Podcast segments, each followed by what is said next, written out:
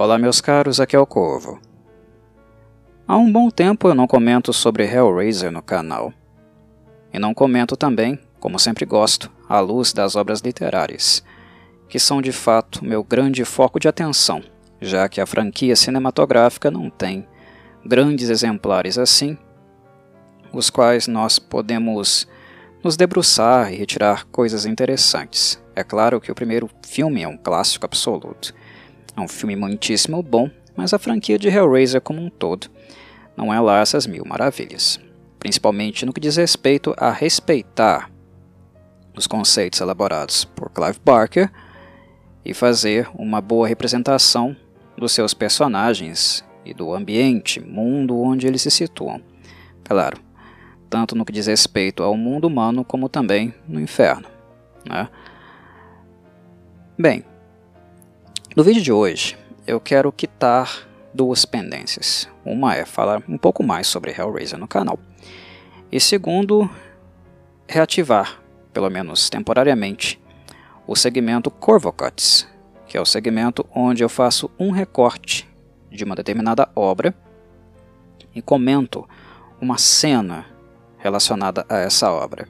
Não estarei abordando aqui todo o filme Hellraiser de 87, até porque não é este o objetivo. Eu já fiz isso no canal.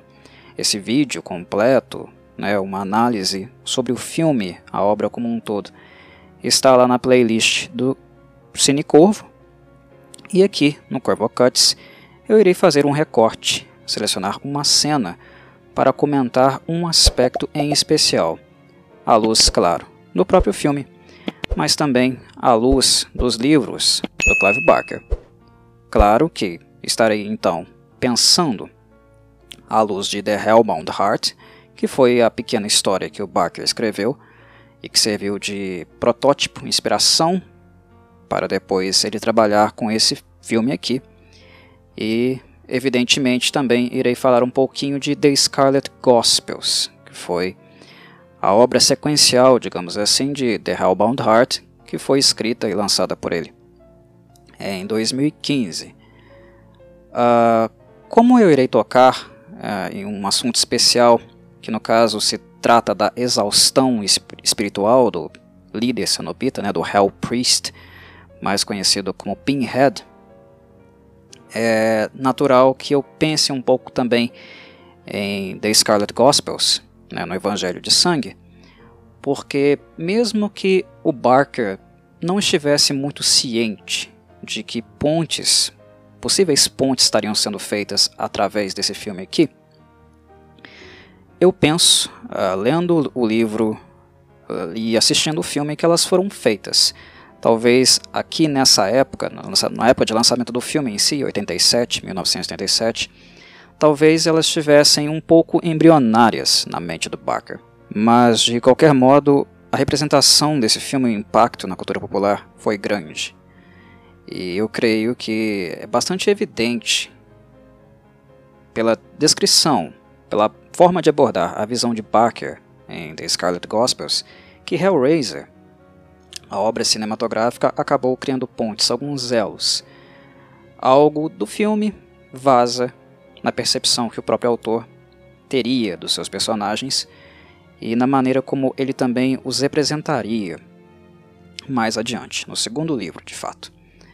E é mais ou menos isso que eu quero abordar aqui, no que diz respeito à exaustão espiritual uh, do Pinhead. É o ponto que eu quero chamar a atenção aqui. E a cena do filme, que eu acredito ser mais representativa disso, é a cena que de fato eu recortei, fiz o cut, para exibir aqui e comentar. Então vamos a ela, que ao relembrarem deste momento, ficará um pouco mais claro também o ponto que eu quero tocar, onde eu quero chegar e porque eu acho também essa questão bastante interessante e embrionária aqui, mas definitivamente muito influente para o que The Scarlet Gospels, o Evangelho de Sangue, iria nos apresentar. Vamos à cena. Prestem atenção, muita atenção no Pinhead.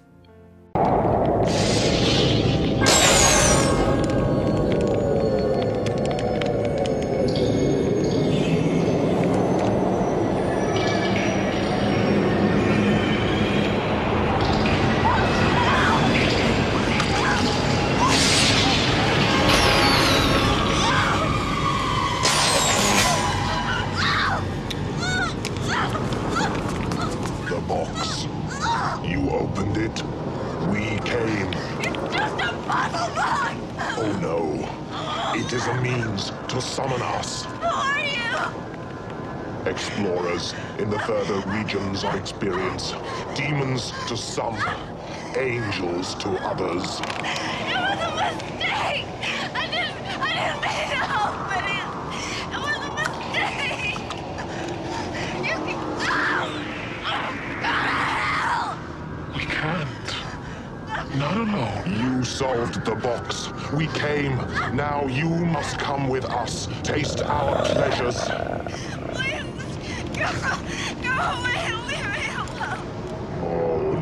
Tears, please. It's a waste of good suffering. Wait, wait, wait, please wait. No time for argument. You've done this before, right? Many, many times. To, a man called Frank Cotton. Oh, yes. He escaped you. Nobody escapes us. He did. I've seen him. I've seen him. Impossible. He's. Supposing he had escaped us. What has that to do with you? I, I can, I can lead you to him, and you, you can take him back instead of me. Perhaps we prefer you. I want to hear him confess himself. Then, maybe. Maybe. But if you cheat us, we'll tear your soul apart. Muito bem, é esta a cena.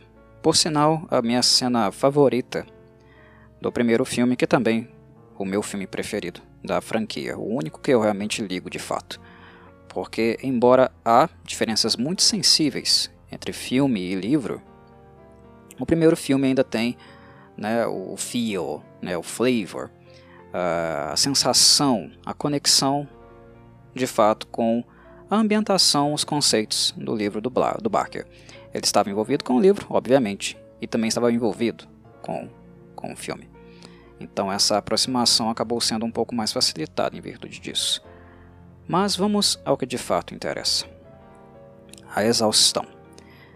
Eu não sei se vocês percebem nesta cena, mas o Pinhead ele é bem diferente dos demais. Dos demais cenobitas, dos hierofantes da Ordem de Gash. E não que os demais uh, cenobitas também não sejam diferentes entre si. Embora eles façam parte de uma organização, né, um, uma seita, digamos assim, né, uma instituição muito organizada, que é a Ordem de Gash, muito dogmática, com princípios muito rígidos, há ainda traços de individualidade em alguns cenobitas. E talvez essa, esse núcleo individual uh, de uma esfera muito particular de um ser, digamos que ele é mais forte no Pinhead do que em qualquer outro cenobita. Porque, de certa forma, uh, os cenobitas, quando são inseridos uh, abruptamente, né, quando são submetidos aos inomináveis flagelos da Ordem de Gash, a primeira coisa que eles perdem é justamente a individualidade, suas identidades, aquilo que os define né, como únicos, suas personalidades. Eles são flagelados, inclusive, neste aspecto. É um flagelo corporal, é um flagelo mental, emocional e também uma completa cisão uh, de suas biografias, identidades, personalidades anteriores. É um flagelo profundo e total. De certo modo, eles são instrumentos da Ordem de Gash. Eles são como apêndices dessa ordem, unos com ela. E, pelo menos a princípio, em tese, espera-se que os cenobitas sejam engrenagens do dogma, né, dos preceitos desta ordem infernal macabra. Só que Pinhead é diferente. Pinhead é como se fosse a ovelha negra da Ordem de Gash. A ovelha negra. A ovelha negra desta instituição, desse culto, dessa seita macabra. porque mesmo aceitando-se, incorporando, vestindo perfeitamente a, a roupa, né, a carapuça de um cenobita clássico, mesmo fazendo rigorosamente bem as abominações que ele faz, ele é um cenobita que questiona. Ele é um cenobita inconformado. Ele é um cenobita que não aceita as coisas como elas são. E muito além dos seus colegas cenobitas, ele tem a percepção de como as coisas são. Há um nível sensorial, cognitivo do Pinhead que o leva a perceber as coisas como elas são, a sua organização, a sua rigidez, a sua atrofia.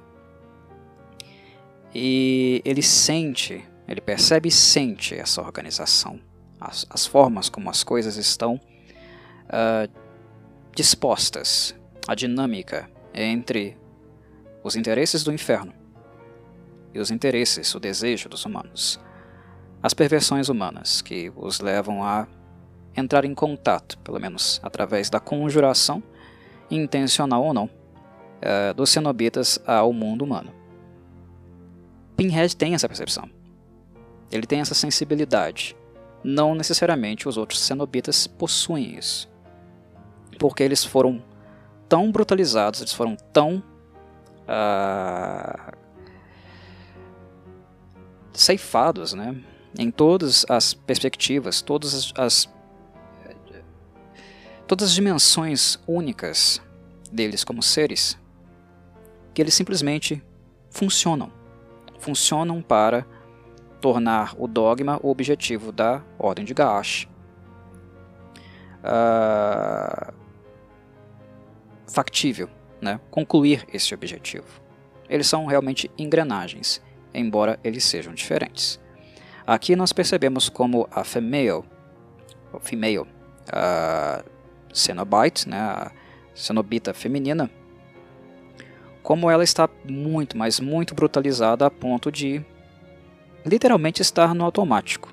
Ela é agressiva, mas o foco mental dela é realizar a tarefa, é experimentar a vítima e levar a vítima a experimentar os distorcidos esplendores, uh, os quais eles, cenobitas, gozam. O foco dela é inteiramente nisso, é como se ela fosse um robozinho. O, o Shatterer, né, o Cenobite musculoso, ele é basicamente isso. É como se fosse a expressão física, muscular, né, dominante intimidadora do ponto de vista físico. Algo que não necessariamente é requerido para um cenobita poderoso como o Pinhead, ele intimida só com palavras, não precisa de músculo. Sem falar do poder né, telecinético que ele possui. Mas enfim, Shatterer está aqui. Como um cão, né, um cão de guarda. Pega, tio, caça, morde, prende. Ele também tem essa função, né, essa função muscular de intimidar com o corpo, a qual ele cumpre. Muito bem. E temos o Butterball, que é luxúria, lascívia, né? Essa criatura horrenda que está ali única e exclusivamente para se deliciar com aquilo que os demais irão fazer. Ah, há diferenças neles, físicas, né?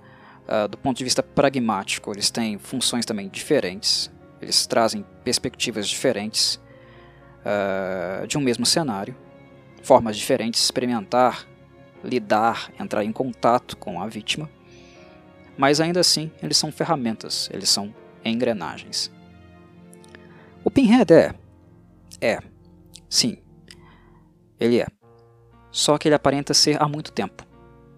Há muito tempo a ponto disso ter causado uh, um efeito colateral no personagem devido a esse sentido aguçado não totalmente flagelado nele, que habita nele e que os demais aparentemente não têm mais. A ordem de Gaash é inquestionável para os outros, os outros cenobitas. Para o Pinhead, não. Aqui, na maneira como o Doug Bradley interpretou, na forma como ele foi conduzido pela direção do próprio Clive Barker, e claro, toda a produção da cena, a ambientação que foi feita, nos leva, nos dá a impressão é, que a dinâmica aqui, os sentimentos do Cenobita, tem dois polos. Um é da agressividade. Ele é agressivo, ele é violento, ele é intimidador. A expressão dele é agressiva. Nota-se. Mas ela é acompanhada de um profundo cansaço, na maneira como ele cerra os olhos, no aspecto negro é, predominante, né? os pontinhos de luz muito pequenininhos, como se estivessem se esvaindo completamente, né? uma alma drenada. A expressão facial dele, mesmo com essa quantidade imensa de, de pinos, pregos, cravados na estrutura cranial, mesmo tão flagelado, sente-se cansaço, estafa, um profundo tédio, e um tédio que talvez desencadeie essa agressividade né? Essa tendência do Pinhead de ir direto ao ponto. Ele já escutou choradeira muito, muitas vezes, lamentações muitas vezes. E além disso, ele já fez isso vezes demais. E como sua sensibilidade é maior do que os outros cenobitas completamente flagelados, isso acabou acarretando problemas. Problemas, no caso, para a Ordem de Gaash, não apenas para os humanos que tiveram a desventura de encontrar a configuração do lamento e conjurar um cenobita. Eu também falo disso. É um cansaço em todas as dimensões que afeta o mundo humano, mas que afeta também o inferno. Essa percepção e esse conceito ainda não estavam é, devidamente desenvolvidos aqui. Como eu falei anteriormente, pode ser que era uma manifestação criativa uh, inconsciente de Clive Barker, que, querendo ou não, não mexeu mais no personagem depois que The Hellbound Heart foi publicado. Não era a intenção do Barker tornar Hellraiser uma franquia, contar várias histórias, prosseguir na narrativa. Eh, não, ele era um autor de conceitos os quais para ele eram interessantes, pertinentes, tinha sua própria estética, mas a partir do momento que ele pegava um conceito e o trabalhava, tinha começo, meio e fim, ele terminava e pronto. Era isso. Ele não ficava batendo na mesma tecla né, ou fazendo um, uma reciclagem dos seus conceitos. Mas, nos contos do Barker, em, por exemplo, na obra Os Livros de Sangue, ou mesmo conceitos que ele apresentou em The Hellbound Heart, nem todos eles são explorados profundamente ou fechados. Eles deixam algumas brechas eles dão alguns indicativos que ele pode pegar para trabalhar ou não. No caso, ele demorou muito tempo para retomar esse trabalho. Ele escreveu né, o Evangelho de Sangue, da Scarlet Gospels, em 2015, ou seja, levou muito tempo. Mas aqui nós percebemos essa deixa, essa estafa. Pinhead está estafado. Uh, ele está tão desgostoso ele aparenta tanto tédio, né? O espírito dele está tão exausto que é aquela exaustão profunda que, querendo ou não, iria desencadear alguma coisa. E foi justamente essa alguma coisa que não foi trabalhada no filme, na franquia de, de filmes, né? Que, claro, a maior parte deles não teve envolvimento do Clive Barker, mas que foi trabalhado no Evangelho de Sangue. É lá onde ele continua a borda dessa estafa. O que, que acontece de fato com o Pinhead aqui? Bem, a dimensão da crítica do personagem, né, da crítica de um demônio, as próprias maneiras de ser, se manifestar, existir como um demônio, reside na hierarquia, na burocracia infernal. O inferno é, ele tem várias representações míticas. Ele é representado de mil e uma maneiras, dependendo da tradição uh, que nós estejamos falando, da mitologia que nós estejamos falando, de várias diferentes tradições. O inferno do Barker não é tão descrito, organizado, trabalhado como, por exemplo, o do Dante Alighieri, em A Divina Comédia. Mas o inferno dele, aquele que nós temos um pouco de contato em The Scarlet Gospels, no Evangelho de Sangue, é muito organizado. O inferno tem uma organização. Na verdade, o sofrimento, né, a estrutura do sofrimento, a fábrica, a indústria do sofrimento é extremamente hierarquizada, extremamente burocrática. Há métodos, há processos, os quais a ordem de Gaash, os cenobitas, tendem a responder, a exercer papéis muito definidos. Há as formas de sofrer, há as formas de ser conjurado. Há regras. E é exatamente essa organização dura, essa burocracia da ordem de Gash, e que é representativa do, do, do inferno, né, do conceito de inferno que o Clive Barker pensou em sua obra, que estafa o Pinhead. Ele faz essa porcaria aqui há muito tempo. E sempre do mesmo modo. Isso se tornou enfadonho para ele. O inferno criou um demônio, o qual eles não esperavam. Pinhead é um acidente de percurso. Porque, dentre os demônios, ele é o mais demoníaco. Porque ele é demoníaco a ponto de atentar contra os interesses do próprio inferno. Ele não é servil. Você não pode intimidá-lo. Você não pode ser eloquente e esperar simpatia dele.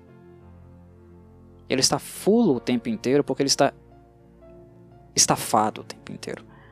O espírito dele humano foi flagelado e o que sobrou dele se transformou em um cenobita, apodreceu.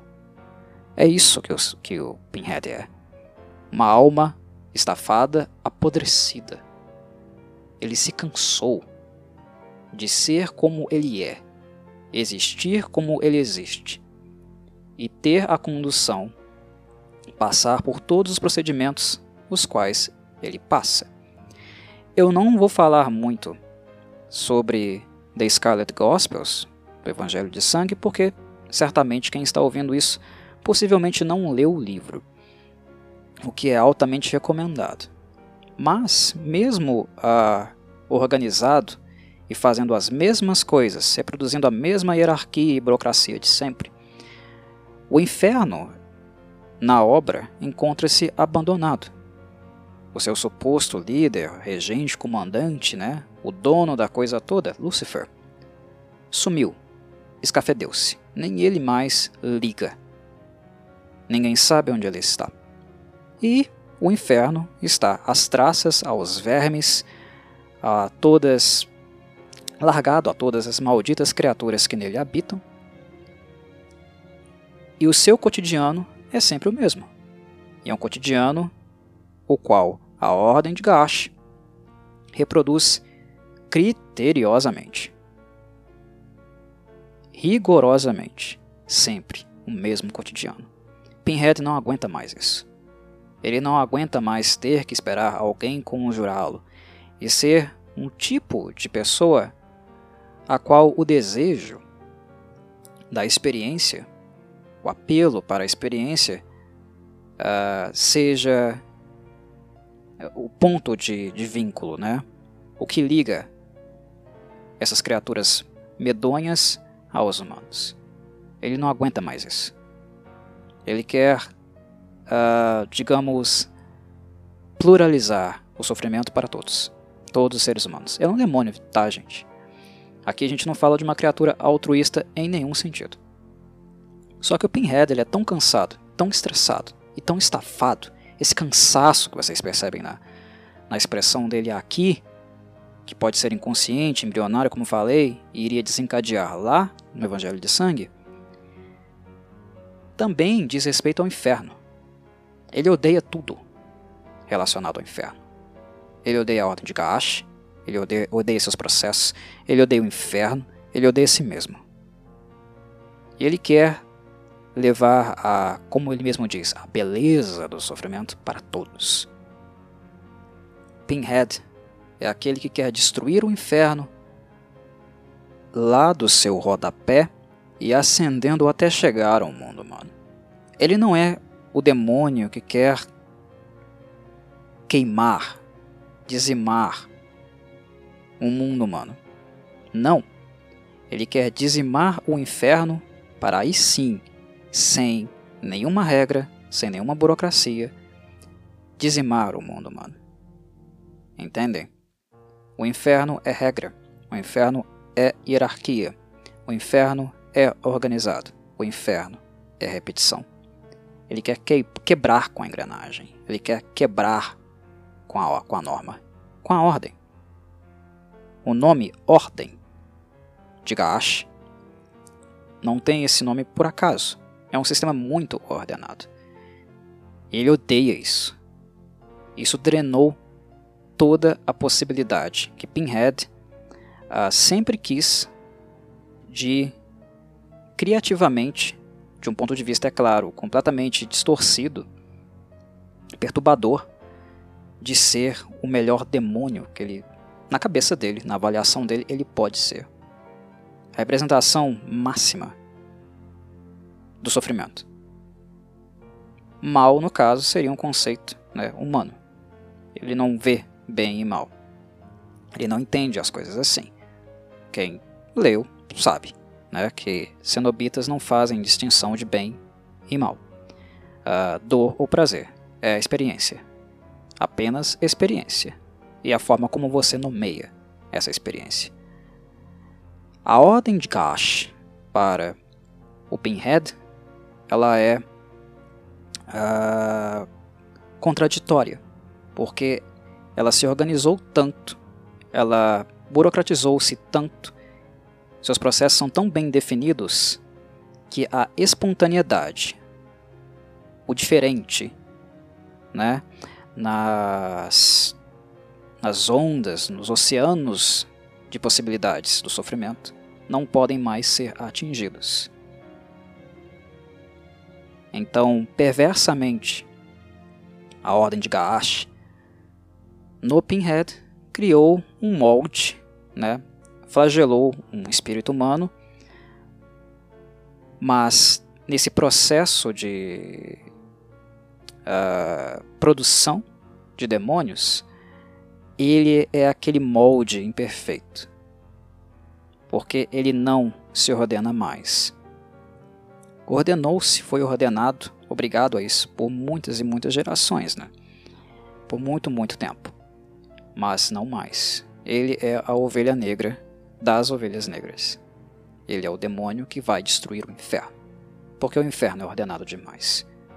E quando ele se ordena demais, ele impossibilita a pluralidade, todas as possibilidades não pensadas, não contempladas, de exercer o sofrimento. O que faz, claro, do Pinhead, o principal vilão de The Hellbound Heart, The Scarlet Gospels, e eu diria de toda a obra do Clive Barker. Não há nada na obra dele que seja tão cruel, seja tão perverso, seja tão demoníaco a ponto de deixar né, no chão, nos seus pés, o próprio inferno. Isso é o Pinhead. E essa cena do primeiro filme, Hellraiser, de 1937, esse é o momento mais próximo na interpretação do Doug Bradley. Esse é o momento mais próximo que nós temos dessa estafa. Dessa estafa que irrita, dessa estafa que faz com que, de fato, o Pinhead, ou Hell Priest, né, já que ele não gosta do apelido, não é o nome dele. Lembrando que é sempre um apelido que deram para ele. Uh, essa é a cena onde já demonstra essa estafa, essa irritabilidade que irá fazer com que a engrenagem dele se solte de toda a organização né, da, do construto, né, da estrutura da engrenagem maior, que é a engrenagem chamada Ordem de Gash. Eu acho que essa cena é emblemática. E em toda a obra cinematográfica, nada como essa cena aqui se repetiu. Essa cena é o Pinhead puro. Todo o resto tem alguma distorção, né? É claro que a gente pode aprofundar mais nessa discussão e relembrar né, que em The Hellbound Heart a expressão dele não é nem tanto masculina assim. Né? Uma das características mais marcantes dos cenobitas originais do Barker era o flagelo extremo a ponto de nós não conseguirmos uh, discernir gênero. Não há mais questão de gênero envolvida aqui. Né? Então, nós podemos fazer também esse apontamento. Não existe. O flagelo é tão grande que a noção de gênero também foi flagelada. O que torna a representação do Pinhead, do ponto de vista físico, imprecisa. Né? No caso, no filme.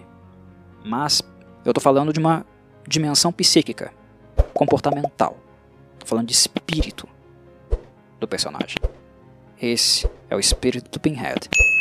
Essa é a cena, na minha avaliação, claro, mais representativa do que esse cenobita foi em The Hellbound Heart, né, no primeiro trabalho literário do Barker, queria dar origem ao filme, e também que é continuado né, em The Scarlet Gospels. Basicamente. Certo? E bem, esse era o tema deste Corvocats. Abraço a todos. Saudações Corvides.